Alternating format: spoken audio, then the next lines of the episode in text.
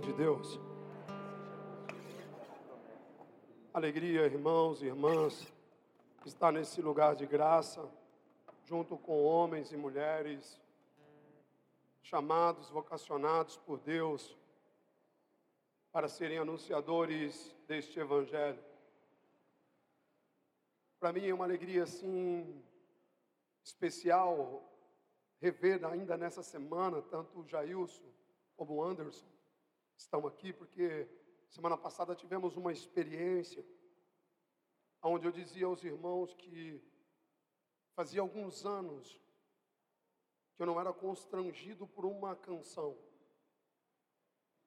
que eu não era constrangido por um cântico tão profundo que mexesse no mais profundo do meu interior.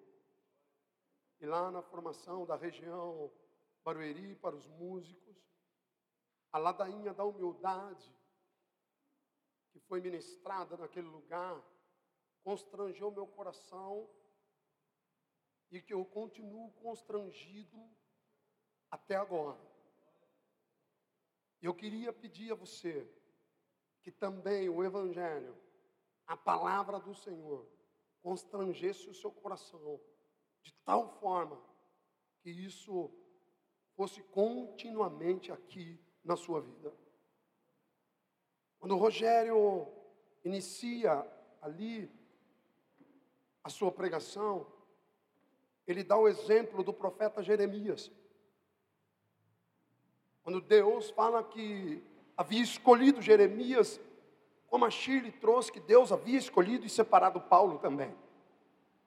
Mas é interessante que Jeremias tinha uma visão de si, e Jeremias fala para Deus: Eu sou uma criança. Então Jeremias dava uma resposta a partir da fragilidade que ele era. E Deus dá outra resposta a partir do propósito que ele tinha para a vida de Jeremias. Vai dizer: não, você não é criança, você é profeta. O que isso significa? Que o propósito de Deus é maior do que a fragilidade do tempo. O tempo que nós estamos vivendo é um tempo de fragilidade, mas o propósito de Deus na nossa vida é maior do que o tempo de fragilidade. Mas para isso, irmão, nós precisamos entender, e não como criança. Amém, irmão? Fala para quem está do seu lado, você não é criança.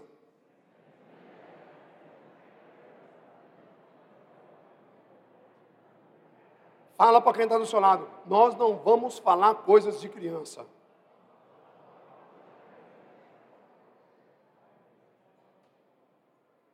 Porque Deus não põe espada na mão de criança, amém, irmão? Deus não põe espada na mão de criança. E quando ele escreve aos Efésios, ele fala que a espada do Espírito é a palavra de Deus. Quando se põe arma na mão de criança, a criança se machuca. E por isso que muitos se machucaram. Porque receberam arma ainda criança. E Deus não dá arma para criança. Amém, irmão? Amém, irmão? Abra sua Bíblia comigo em 1 Coríntios, capítulo 9, versículos 15 e 16. Carta do apóstolo Paulo aos Coríntios.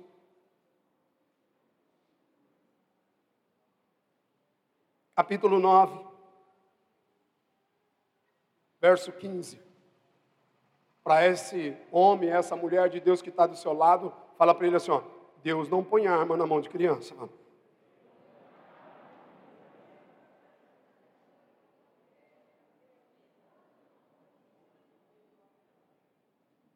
provoca, mas não importa a idade, viu? Ela não importa a idade. Tem uma coisa, a Virgem Maria era uma menina, diz a tradição, de cerca de 15 a 16 anos. E ela ganha um bebê, o Simeão olha para ela e fala: esse menino vai ser queda, vai ser causa de queda e sorgimento para muitos. Mas para você, menina, o que eu vejo? Uma espada de dor transpassando o seu coração. Fala para o seu irmão, está com a espada, irmão. Está com a espada, irmão. Está com a espada, irmão. Vai causar dor em você. Fala para ele, vai causar dor em você. Quando a gente não entende o propósito, a gente vive como criança. E quando Paulo escreve aos Coríntios, irmãos, lá na capítulo, 3, capítulo 2, finalzinho do capítulo 3, ele fala que existem três formas de entender as coisas de Deus. Ou se entende como homem natural, ou se entende como homem carnal, ou se entende como homem espiritual. O que é o homem carnal? O homem carnal é esse homem que vive alheio a Deus, que ele não aceita, ele rejeita tudo aquilo que é próprio de Deus. E o que Paulo fala que é o homem carnal na Bíblia? O homem carnal na Bíblia é criança. Fala, seu irmão, é criança o carnal. Fala, é o criança o carnal. Tanto que Paulo fala assim: ó, eu queria poder falar de coisas mais profundas com vocês, mas por causa da vossa lentidão, eu tenho que tratar vocês como o quê? Como criança. Porque vocês são criança, eu não posso tratar com vocês de forma espiritual. E aí, irmão, preste bem atenção numa coisa. Criança, eu batizei um bebezinho, duas semanas atrás. Aquele bebezinho, ele tem carência e necessidade. Então, criança não tem consciência, ela tem carência e necessidade. Quem tem consciência? A mãe que tem que amamentar. Amém, irmão? Amém, irmão? Amém, irmão? Então, eu e você, chamados a pregar o Evangelho, mãe e pai que alimenta. Amém, irmão? Então, a consciência do Evangelho tem que estar primeiro em quem, irmão? Em nós que alimentamos. Amém, irmão? E aí, irmão, se nós não sairmos da criancice, nós vamos continuar à mercê dos pensamentos humanos. E qual que é o problema? Paulo aqui, quando ele escreve esse capítulo 8 e 9, e ele escreve aos Coríntios, eu volto a dizer, a comunidade de Paulo, quando escreve no capítulo 1, aos Coríntios, ele fala assim: ó, não vos falta dom algum, a comunidade dos coríntios era a comunidade mais carismática, mas a mais carnal. A menos espiritual para quem Paulo escreveu, Coríntios. Porque chega uma hora que ele fala assim: ó, os pecados que vocês cometem, nem os pagãos faz. Então, onde há uma manifestação de dons, com criancice, vira carnalidade onde é uma manifestação de coisas extraordinárias, com mentalidade infantil, vira uma torre de Babel. E ao invés de edificar, confunde. E por isso, nós precisamos permitir que o Espírito Santo desconstrua todo entendimento de menino. Amém, irmão? Deus, pelo Espírito, precisa desconstruir todo entendimento de menino, cheio de carência e necessidade. O Jeremias achava que os motivos dele era maior do que os propósitos que Deus tinha para ele. E os seus motivos não anulam os propósitos que Deus tem para a sua vida. Mas quem entende isso?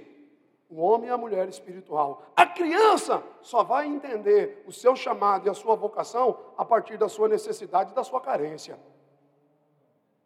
Então, quando eu entendo o meu chamado e a minha vocação e a missão que Deus me deu por carência e necessidade, revela que eu sou o quê? Um bebê. Então você deveria estar com um chocalho, não com uma espada na mão.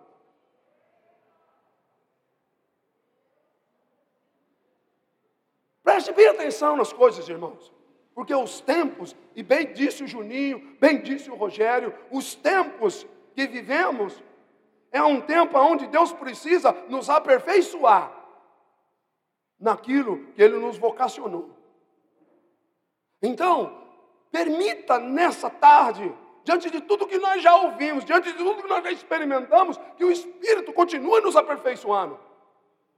Mas agora, irmão, enquanto permanecer esse espírito de criança, nós não vamos entender o propósito. E vamos ficar sempre falando da fragilidade, que é própria do tempo, irmão. Esse tempo desconstruiu todas as estruturas. Bem disse o Rogério, esse tempo fechou todas as agendas, todos os projetos, todas as programações, acabou com tudo. Mas o que Paulo fala? A palavra não se deixa acorrentar. A palavra não foi desconstruída. A palavra continua fluindo. E nós somos esse canal da graça para que essa palavra possa fluir. Aonde Deus nos colocar. Mas eu vou insistir, enquanto permanecer o entendimento infantilizado, nós não vamos compreender o propósito que Deus tem para a nossa vida. Nós vamos olhar para a nossa fragilidade. Ah, mas eu não sei falar. Ah, mas eu não sei isso. Ai, mas eu sou tão pequenininho. Isso é coisa de quem, irmão? De criança. Fala seu irmão, você não tem tempo para isso mais. Tem tempo para isso mais. Não, não. Dá mais. Você tem arma na mão. Você não tem mamadeira, amém, irmão? Se você vê um adulto de fralda, é porque ele tem alguma patologia. Sim ou não? Minha mãe e meu pai usou fralda geriátrica, mas eles tinham patologia. Agora, um adulto sem patologia de fralda é uma anomalia. Coisa que não tem no nosso meio, amém, irmão? Amém, irmão?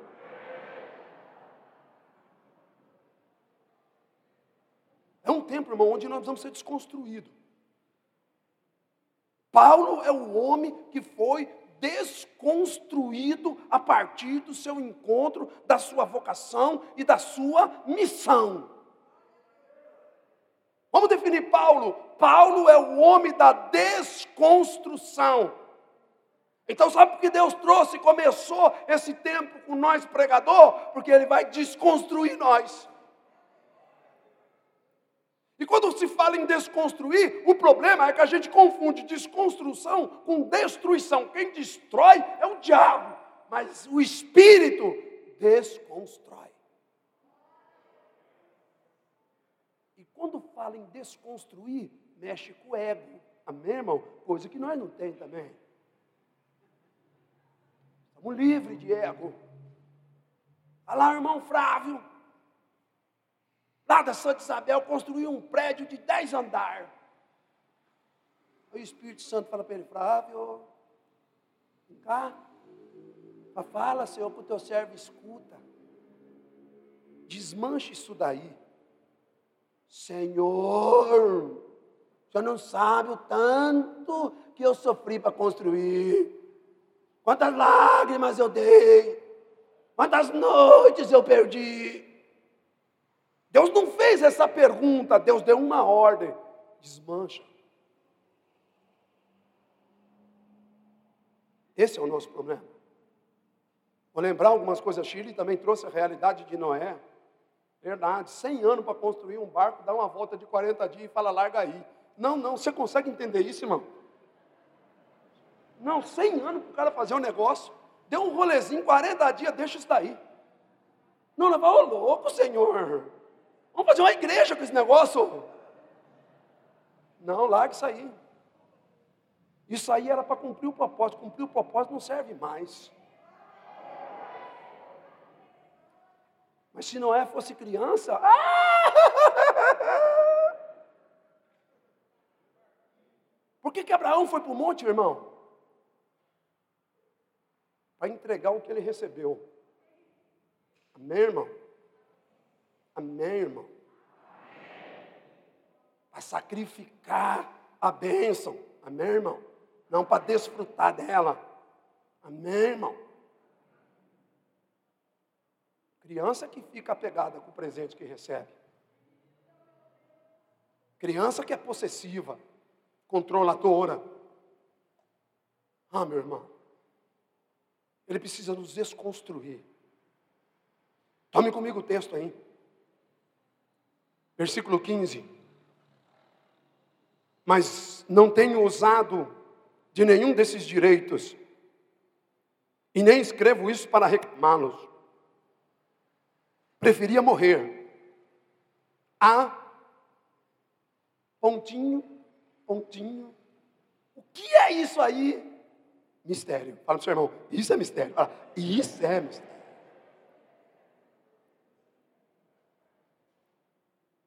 Paulo continua. Mas ninguém me tirará esse título de glória. Anunciar o evangelho não é glória para mim. É uma obrigação que me foi imposta. Ai de mim se eu não anunciar o evangelho. Se eu fizesse por minha iniciativa, mereceria recompensa. Se o faço independente da minha vontade, é uma missão. Fala para o seu irmão, missão não é promoção. Fala para o seu irmão, missão não é promoção.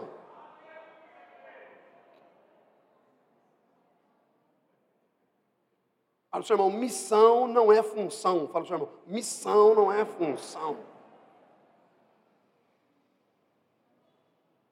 E quando a gente entende as coisas como criança, a gente transforma algo espiritual em humano, a partir de necessidade de carência. Por isso que estão vendendo o Evangelho. Quem faz isso? Criança. Porque usa daquilo que era para cumprir um propósito, para atender a sua carência e a sua necessidade. Amado irmão, amada irmã, entenda uma coisa aqui, as pessoas me perguntam, e aí irmão? Se um irmão ligou para mim e perguntou, e aí irmão, alguém pegou aí? Pegou o que, irmão? O Covid. Falei, não, irmão, graças a Deus. Você ligou para perguntar se alguém da minha casa pegou esse negócio, irmão? Você ligou para mim para perguntar isso? Ele falou, é. Eu falei, não, irmão, nós não pegamos, não. Aí falou, e como que tá as coisas, irmão? Falei, do mesmo jeito, irmão. Não mudou nada. Não mudou nada. A única coisa, nós estamos cumprindo uns protocolos sanitários que as autoridades pedem, mas as coisas continuam do mesmo jeito. A vida continua do mesmo jeito. Não parou nada. Sua, o seu consumo de água parou na sua casa? O seu consumo de luz parou na sua casa? Diga-se passagem, aumentou. Então a tendência das coisas é intensificar, não diminuir, amém, irmão? Então vai ficar mais intenso o negócio, amém, irmão? Aleluia! Está querendo o que é? O grande problema é que quando a criança não entende, quando a criança vive de mimo, ela não tem consciência para entender que isso só faz parte e é próprio do tempo. Ponto. E qual parte do ponto que você não entendeu que é ponto?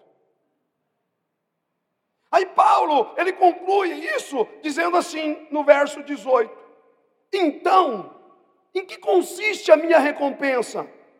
Em que, na pregação do Evangelho, o anúncio gratuitamente, sem usar do meu direito que esta pregação me confere. Palavra do Senhor. Bate palma, porque é para você essa palavra. Pode bater.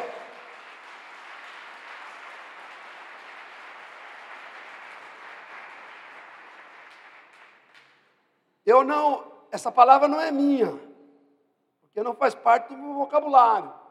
Mas ouvi o Rogério falar, eu vou copiar. Amém?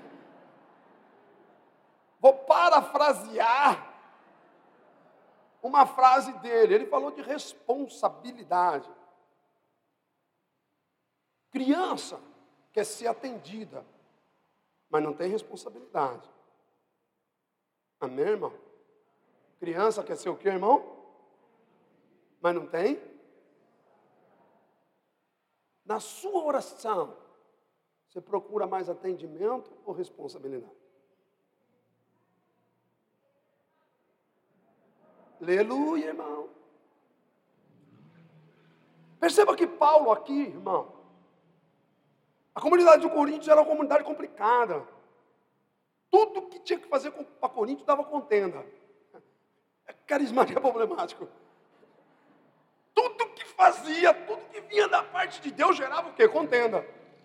Então a oferta era uma realidade natural na comunidade, mas em Coríntio, quando Paulo escreve aos Filipenses, Paulo fala: puxa, nem, nem precisava, mas vocês me atenderam, vocês me socorreram, e a ajuda de vocês foi bênção na minha vida. Mas para Coríntio dava contenda. Por quê? Porque a mentalidade de Coríntios era uma mentalidade do quê? De criança. E qual é a mentalidade de criança? Quando você vê alguém falar, meu ministério, meu chamado, meu, meu, meu, é coisa de quem? De criança. Você quer encontrar um homem de Deus, uma mulher de Deus, criança, quando você vê ele falar, meu, meu, meu, meu, meu é, é coisa de menino. Chega lá numa casa e fala, de quem que é esse brinquedo? Meu. De quem que é essa casa? Minha. Criança vê tudo como seu. E Coríntios era assim. Então, houve uma grande confusão. E Paulo começa a tentar resolver a crise de infantilidade dos cheios de dons. Paulo, quando escreve isso, ele está tentando contornar uma crise de infantilidade numa igreja cheia do quê? De dons.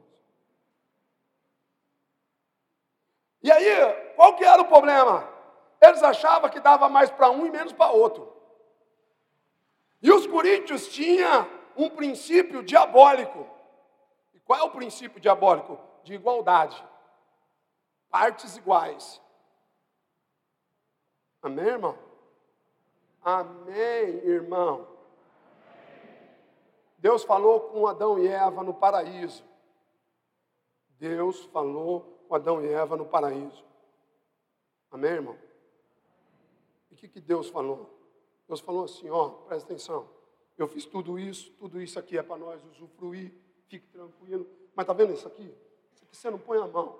Por quê? Para estabelecer um princípio de ordem entre Deus e o homem. Fechou? Amém. Deus sai, o diabo entra. Na onde, irmão? Onde a cobra entrou, irmão? Fala, seu irmão, no paraíso, viu? Fala no paraíso, fala, a serpente fala no paraíso. Fala, seu irmão, a serpente fala no paraíso, viu, irmão? Não é na esquina, não. E aí, Deus falou, não põe a mão nisso. Aí ela chega e fala: É verdade que Deus proibiu vocês de comer tudo? Pior do que uma mentira é uma meia-verdade. Pior do que uma mentira é uma meia-verdade. E hoje nós estamos sendo permeados por meias-verdades, que não traduz a verdade completa. Então tome cuidado com meias-verdades. Porque para se fazer algo, não que eu seja especialista, mas já tive a oportunidade de conhecer pessoas que são. Como falsifica dinheiro? Você pega uma nota de baixo valor, aplica produtos químicos nela, lava ela, deixa ela branco e imprime um valor falso. O papel é verdadeiro, mas o valor é falso.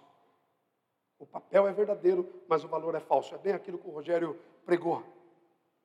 A fala, a pregação é verdadeira, mas o testemunho é o que, irmão? Falso. Propaganda enganosa. Paulo olha para a comunidade dos coríntios e ele tenta resolver esse problema, porque os coríntios queriam que o negócio fosse, as ofertas tinham que ser igual.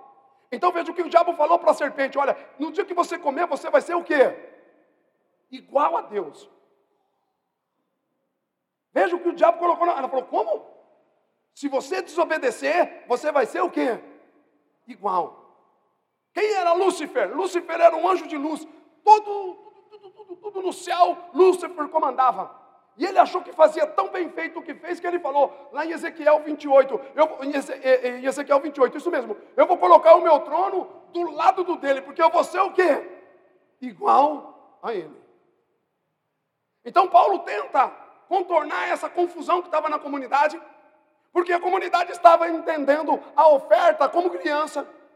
E aí Paulo fala: olha, irmão, é direito. Mas porque eu não sou criança, eu abro mão dos meus direitos. Fala para o seu irmão, você abre mão dos seus direitos, irmão? Fala, você abre mão dos seus direitos, irmão?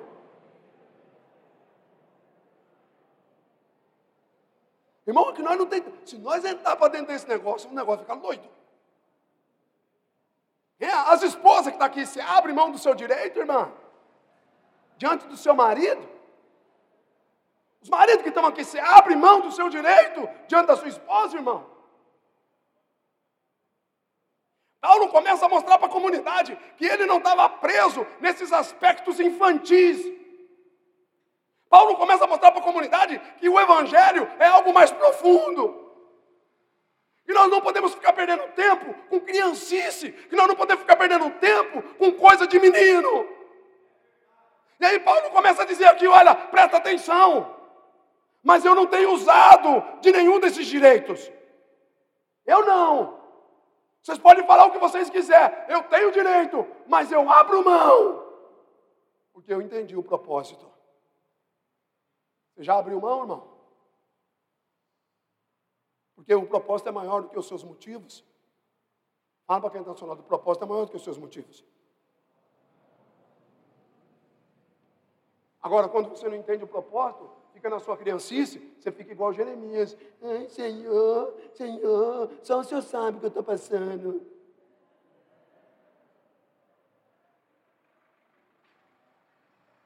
Paulo começa a confrontar a comunidade para a maturidade. E diante de tudo isso que a gente viu, a gente não pode continuar criança. Diante de tudo isso que nos afetou, diante de tudo isso que abalou a sociedade, diante de tudo isso, nós precisamos de ver o próprio tempo desconstruiu as realidades humanas. E Deus nos trouxe aqui para começar a desconstruir a nossa infantilidade espiritual. Paulo estava tirando Coríntios do berço para mandar Coríntios para onde? o campo de batalha, irmão. Sabe por que Deus chamou você? Porque você não cabe mais no berço. Sabe por que Deus chamou você? Porque o berço não te pertence mais. E há muitos anos atrás eu disse isso. Sabe o que você vai fazer com a madeira? Do bercinho querido seu? A sua cruz para você carregar. Paulo começa a confrontar a comunidade a um entendimento maior, a um entendimento a partir de um propósito. E aí Paulo vai dizer: olha, e longe de mim, eu não estou escrevendo isso aqui para reclamar, não, porque eu abro mão do meu direito. Porque eu entendi que diante da minha vocação e da minha missão, eu não tenho direito, só responsabilidade. Amém, irmão? Eu não fui levantado para defender o Estado democrático de direito. Eu fui levantado para pregar o Evangelho. E o Evangelho não me dá direito, me dá responsabilidade.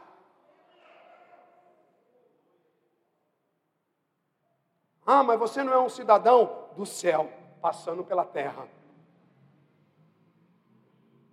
Agora, enquanto menino, enquanto criança, nós estamos defendendo o que Deus não chamou, a gente vai defender. Por isso que fica essa guerrinha particular que todo mundo vê.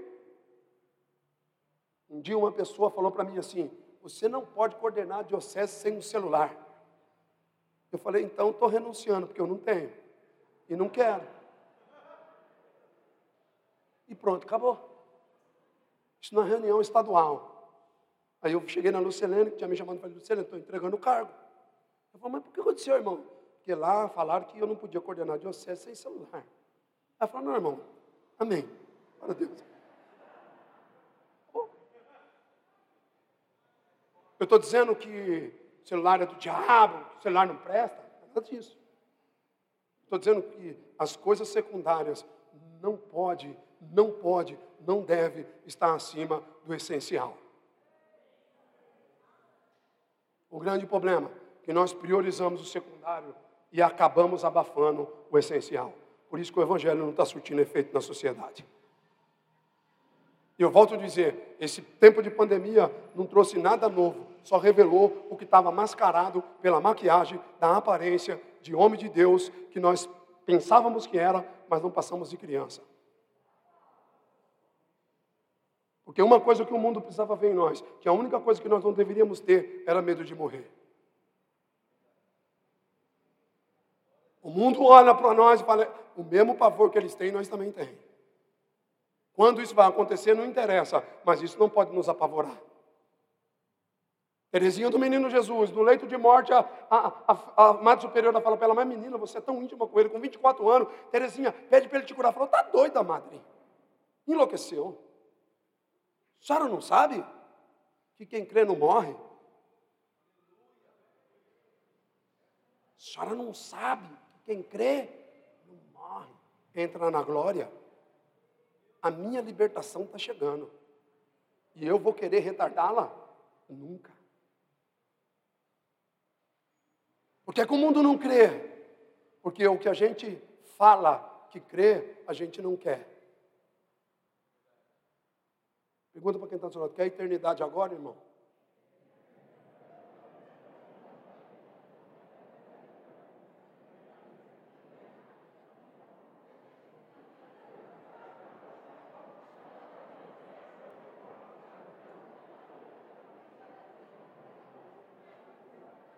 Ah, eu tenho quatro filhos.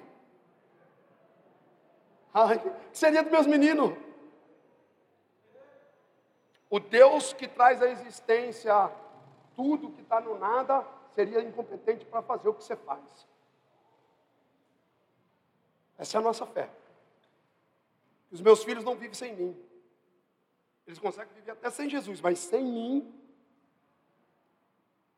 Essa é a fé dos coríntios. Fé de menino. Fé de menino. E o Paulo fala: Eu abro mão dos meus direitos. Eu não faço causa de nada disso. Eu poderia até receber a oferta, mas eu não quero, porque eu entendi o Evangelho. E o que é o Evangelho? É uma oferta e uma entrega. Fala para o seu irmão, o Evangelho, fala para ele, o Evangelho é uma oferta e uma entrega. E preste bem atenção numa coisa, irmão. Há dez anos atrás, eu conheci alguns escritos de um padre chamado Antônio Vieira, que viveu no Brasil né, na década de 1600. Um missionário português jesuíta. E num de seus escritos ele vai dizer assim: se você ainda não entregou tudo, você não entregou nada. Fala para seu irmão, já entregou tudo, irmão? Rapaz, no dia que eu li aquilo, eu falei, por que, que eu li isso? Eu não devia ter lido isso. Porque naquele dia eu descobri que eu ainda não tinha entregado nada. Eu sou devoto de São Francisco de Assis. E São Francisco de, de Assis tem uma frase que diz assim: ó, Deus não está olhando para aquilo que você entregou. Deus está olhando para aquilo que você separou e reservou para você. Amém, irmão? Amém, irmão? Pense comigo. A sua carteira tem três notas. Uma nota de 20, uma de 50 e uma de 100. Tá bem, irmão, hein? Aleluia. E aí o Flávio chega e fala, ó, oh, estou com o irmãozinho lá, passando uma necessidade. Você pode fazer uma oferta? Você abre a carteira. Pá. Qual nota vai falar com você? Ah, irmão. Aí me ajuda aí, Coríntios. Qual nota vai falar com você, irmão? Qual nota vai falar com você, irmão? Você é criança. A nota que vai falar com você é a de 100. Não põe a mão em mim. Se você entendesse, você chorava, você não ria.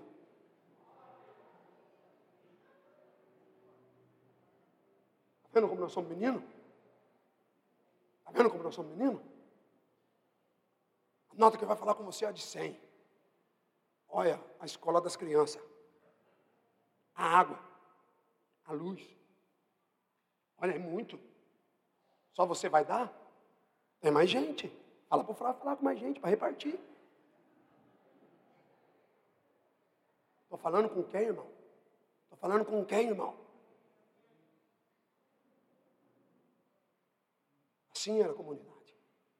Paulo falou: Eu não quero, irmão. Eu tenho direito, mas eu não quero. Eu abro mão, porque o Evangelho é uma entrega. E eu entendi o Evangelho. Eu entendi no dia que Deus mandou Simeão ir lá na minha casa. Quando eu estava cego, quando Deus mandou Ananias ir lá na minha casa, eu estava cego. E o Ananias foi lá, orou por mim. E o Ananias falou para mim: Olha, Paulo, Deus manda te dizer que você vai ser um instrumento, mas só que não acabou. E Ele manda te dizer também que você vai sofrer para caramba por causa que você vai ser um instrumento. Perceba, Deus deu a revelação completa. Amém, irmão? Então, o que, que você está equivocado? Que, você está olhando? A revelação que veio. Você foi chamado? Sim ou não? Então, prepara para quê? Hã? Prepara para quê, irmão? Veja, Paulo, você vai ser instrumento e fala para ele que por causa disso ele vai sofrer. E por isso Paulo falou: abre mão dos meus direitos. Eu tenho direito, cara, mas eu não quero. Eu vou continuar fazendo tenda, eu vou continuar trabalhando e cumprindo o meu propósito, porque o meu propósito não está preso ao direito, e sim à entrega. E o seu irmão? É isso. Ah, pelo direito, no meu grupo de oração tem uma escala. Pregou o irmão, agora é a irmã, agora é a irmã. Pela, pelo direito, vai voltar no irmão. E se não volta no irmão, tem... Ô irmão, aconteceu alguma coisa? Irmão, nós não agimos pelo direito. Quem busca direito é criança. Quem busca direito tem mente infantilizada. Paulo começa a falar para os irmãos: Ei, vocês não estão diante de criança. Porque quando eu era criança, eu pensava como criança, raciocinava quando criança. Mas quando eu me tornei homem, eliminei as coisas de criança. E Deus não vai tirar de você, é você que tem que eliminar. Porque Deus não faz milagre à toa. Amém, irmão? Fala para o seu irmão, é para eliminar, irmão. Falei, isso é com você. Falei, isso é com você. Paulo vai dizer: anunciar o Evangelho não é glória para mim, é uma obrigação. Não é opção, não, amém, irmão? Não é opção, não, é obrigação. Não é você que quer, foi Deus que quis. Então, se foi Deus que quis, existe alguém superior à sua vontade e aos seus motivos. Então, os seus motivos não anulam aquilo que é o princípio e o propósito que Deus estabeleceu para que você faça. Um dia um irmão chegou em mim e falou: oh, irmão, passou o bastão para o seu filho? Falei: Eu não. E não vou passar, porque aquilo que Deus me chamou para fazer, não é o meu filho que vai fazer, sou eu. Meu filho vai fazer aquilo que Deus chamou ele para fazer. Agora, o que eu chamei, o que Deus me chamou, eu vou fazer até o último dia. Eu não posso delegar aquilo que é responsabilidade minha. Mas quem é menino está entregando para o outro a sua responsabilidade. Por isso, no reino não tem aposentadoria, no reino tem chamada e vocação. Tem aposentadoria em empresa. Então, se você transformou o seu chamado e a sua vocação numa função, é porque você não está numa família, você está numa empresa. E o grupo de oração não é uma empresa, é uma família, onde os filhos se reúnem para cumprir um propósito, para honrar o seu pai. Mas enquanto continua menino, fica esperando recompensa. Paulo falou: Eu não quero nenhum tipo de recompensa. Eu não quero, porque eu entendi que a minha vocação e o meu chamado é uma entrega de tudo. Então eu abro mão. Abra mão dos seus motivos. Abra mão dos seus direitos e cumpra o seu propósito. E aí Paulo fala: ai de mim. Fala, o ai é para quem anuncia. Fala, meu irmão, o ai é para quem anuncia, viu, irmão? Não é para quem ouve, fala, não é para quem ouve, não. Fala, fala, fala, é até sério, irmão. Ai de quem? Ai de quem fala, não é ai de quem ouve. Você consegue entender isso, irmão? Vou mais uma vez, a mesma coisa que o Rogério falou, o Padre Antônio Vieira também falou. Tanto que você já pregou é o tanto que te transformou. Se o tanto que você pregou não é o tanto que te transformou, você está devendo. Fala para o seu irmão, está em dívida, irmão? Está em dívida, irmão. Paulo tinha um menino que queria pregar igual ele. Ele escreve para Timóteo, menino bom.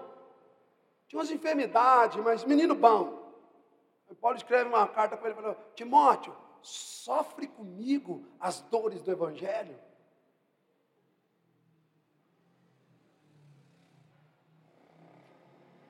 Timóteo falou: o quê? sofre comigo as dores do que, irmão? O Evangelho trouxe para Paulo cicatriz, não trouxe para Paulo medalha, meu irmão?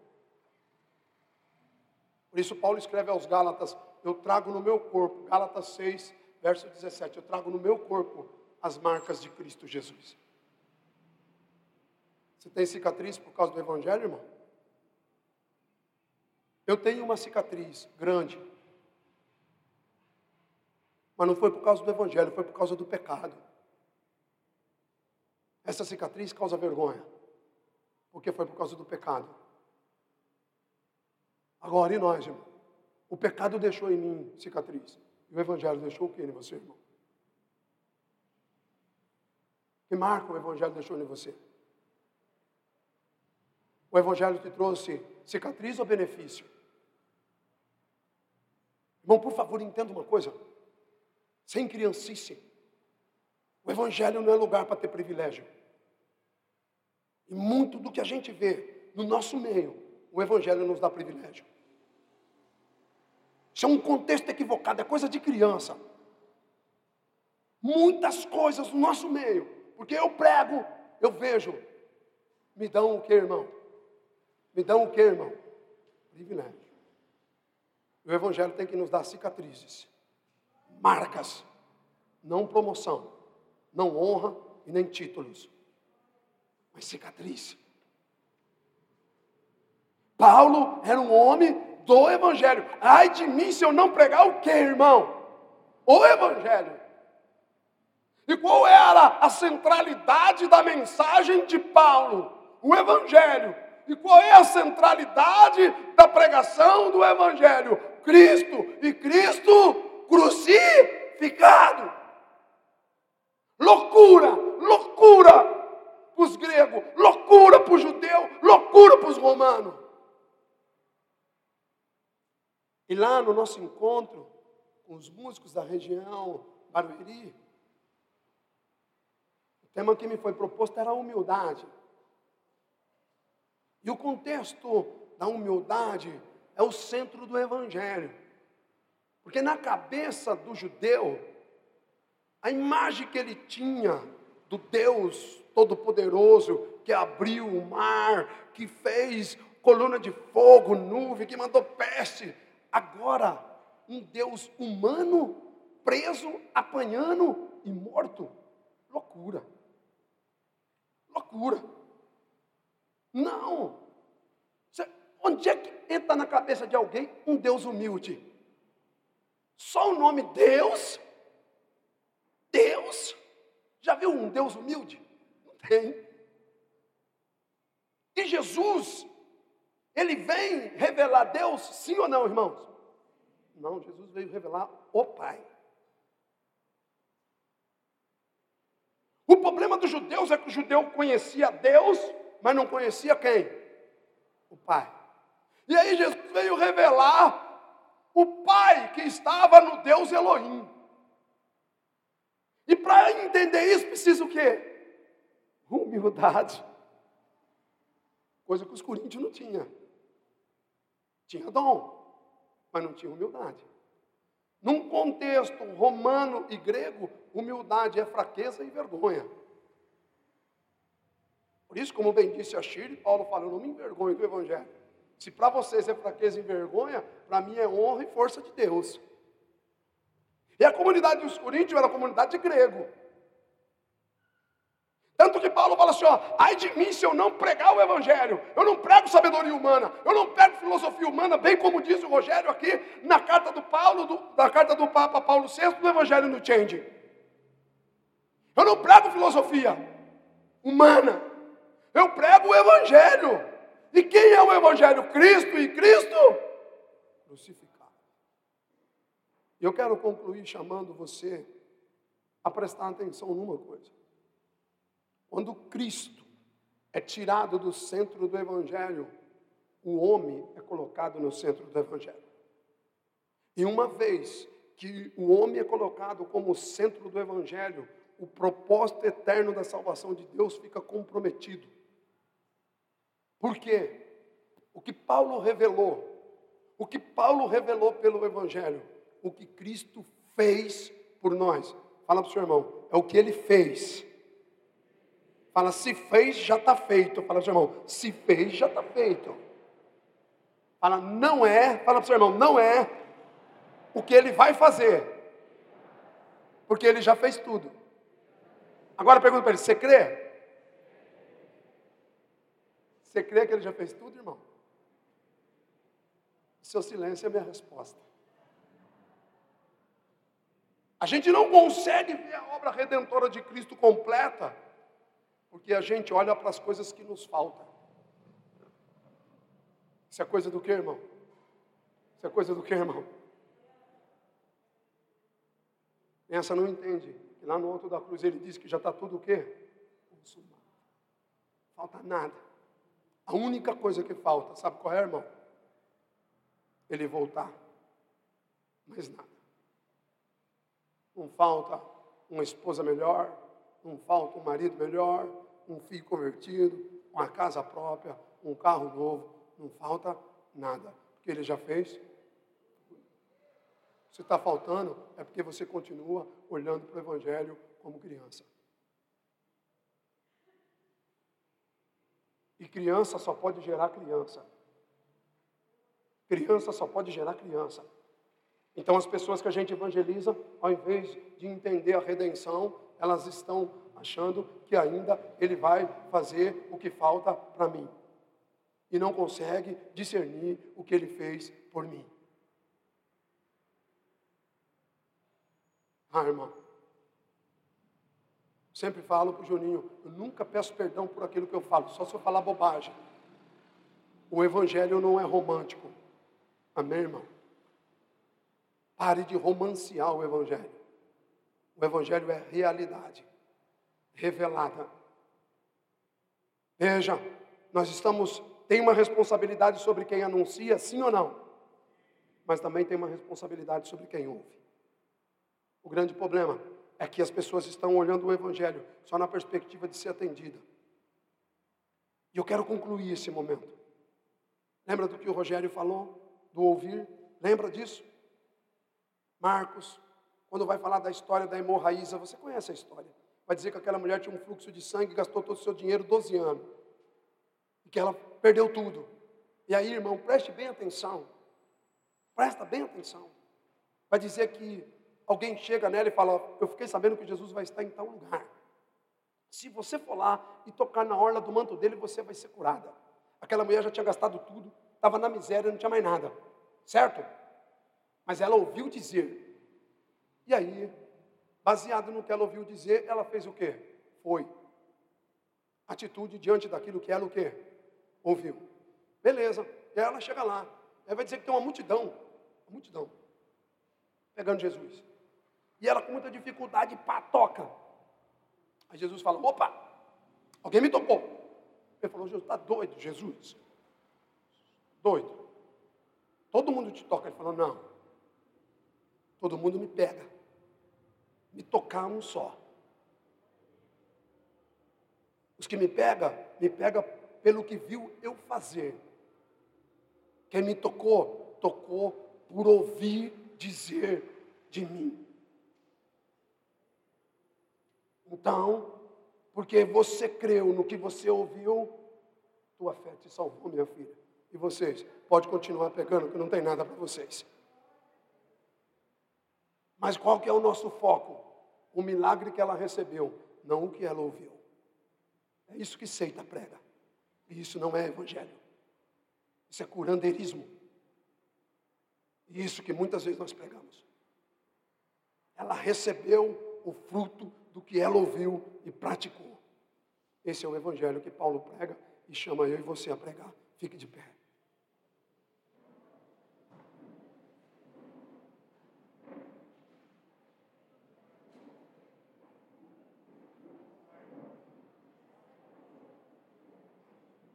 É um tempo de desconstrução, irmãos. Não existe a menor maneira de nós cumprirmos o propósito da nossa missão e da nossa vocação se não houver uma desconstrução. Paulo é o modelo da desconstrução. Quando ele escreve aos Filipenses, capítulo 3 de Ailson, ele fala assim: ó, se for falar motivos humanos, eu tenho todos para me gloriar. Circuncidado ao oitavo dia, da tribo de Benjamim, quanta lei fariseu irrepreensível formada aos pés de Gamaliel. Eu tenho tudo, mas por causa dele, eu abri mão de tudo. Deus desconstruiu o Saulo para transformar no Paulo. Tem que ter humildade. Flávio, com os andares dele, tem que ter muita humildade. Deus fala, desmanche. Porque quando a gente fica olhando para a gente, a gente não tem coragem. E quando a gente fica olhando porque a gente fez, o Noé, Senhor, 100 anos, tá de brincadeira. 40 dias, é. 100 anos para fazer, não interessa, larga isso aí. Larga essa carroça aí. Para O propósito agora não é mais sobre as águas, o propósito agora é sobre a terra. Então você não precisa desse barco, você precisa de pé. Vai. Amém, irmão? Você precisa de barco, você precisa de pé, amém? Como são belos, o que, irmão? Os pés, os mensageiros. Faz o que, irmão? Você não precisa de internet. Não estou dizendo que é pecado ter. Você não precisa de. Como é que é? Tragando, tocando, sei lá. Tem mesmo, então para mim. Um dia você perguntar para mim, eu, cadê o Anderson não está aqui? Um dia o Anderson chegou para mim e falou, escreve meu e-mail aí. Ele escreveu o e-mail do Anderson. Ele falou, Anderson underline. Aí eu, Anderson, underline. Eu falei, mas Anderson, seu sobrenome, irmão? Ele falou, ô negão. Underline é tracinho. Eu falei, então por que você não fala, mano, que é tracinho? Rapaz, eu vou, eu vou saber aqui. Isso é um nível intelectual, tecnológico mas eu não me sinto menor do que ninguém e nem maior do que ninguém.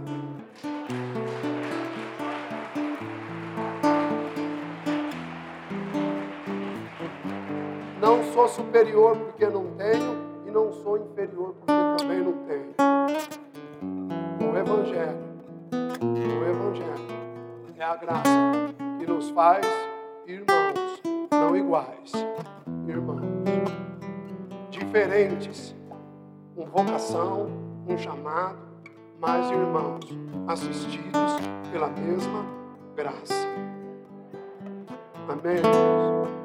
Saiamos daqui, não mais como meninos. Ai de nós que pregamos o Evangelho. Ai de mim, ai de você. Que a humildade do Espírito nos desconstrua, para que o Espírito nos construa conforme a vontade e o querer de Deus. Deus abençoe.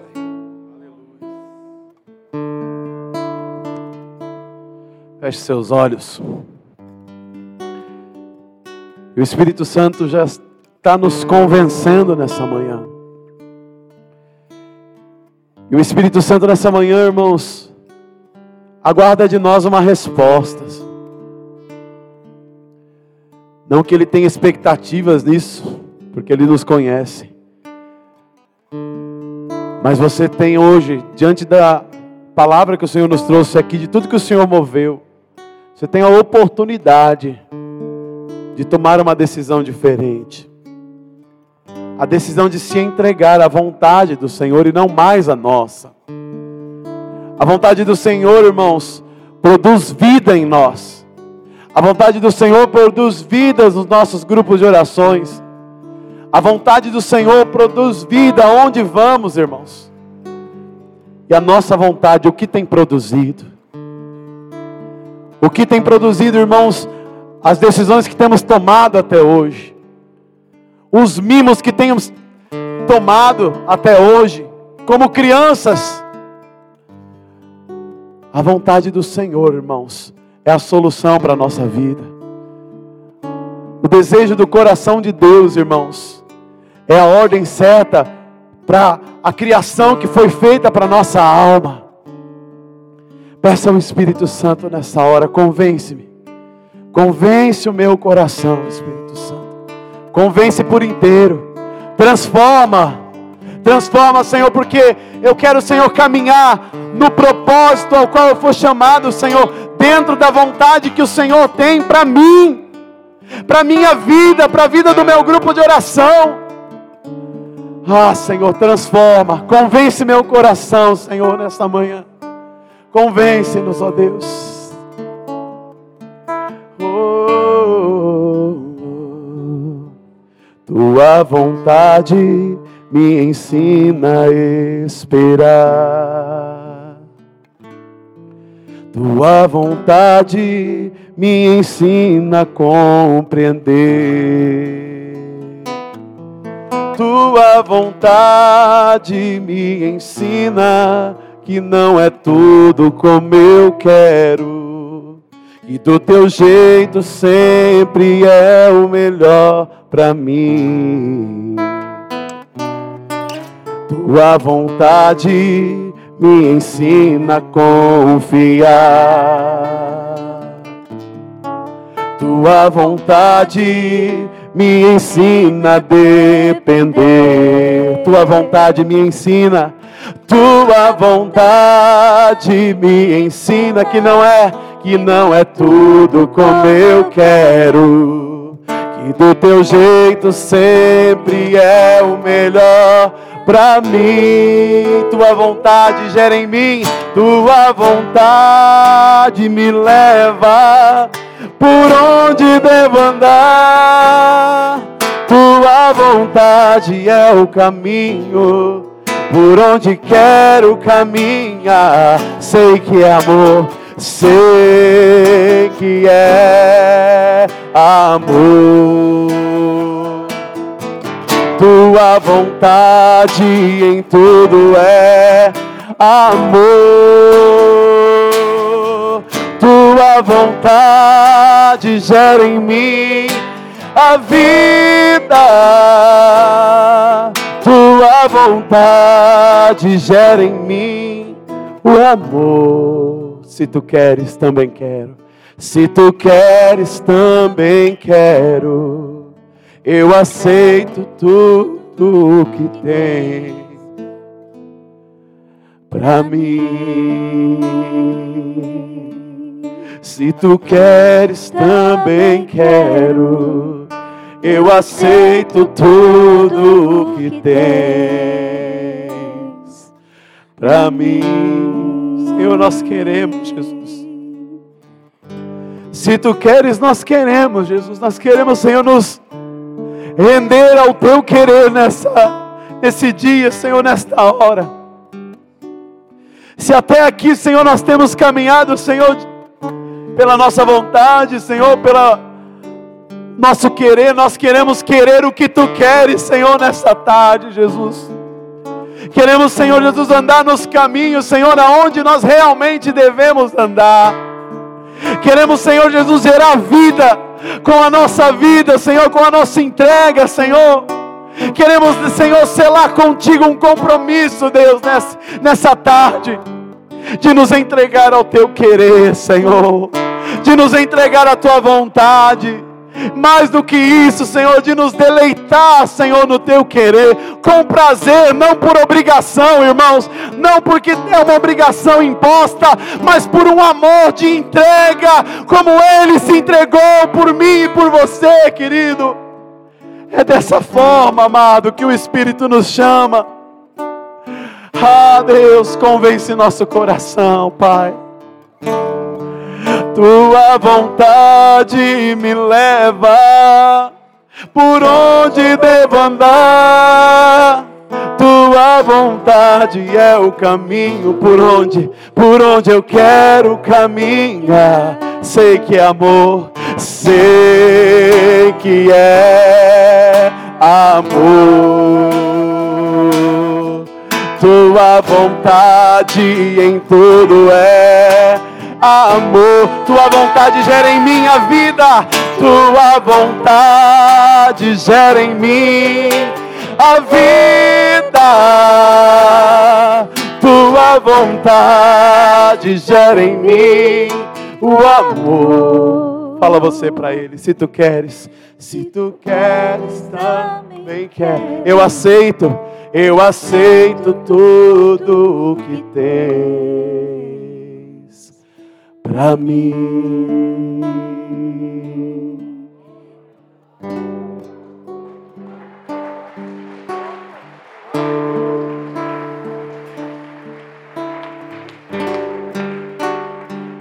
Pode ser mais forte, é para o nosso Senhor. Ele está vivo, aleluia.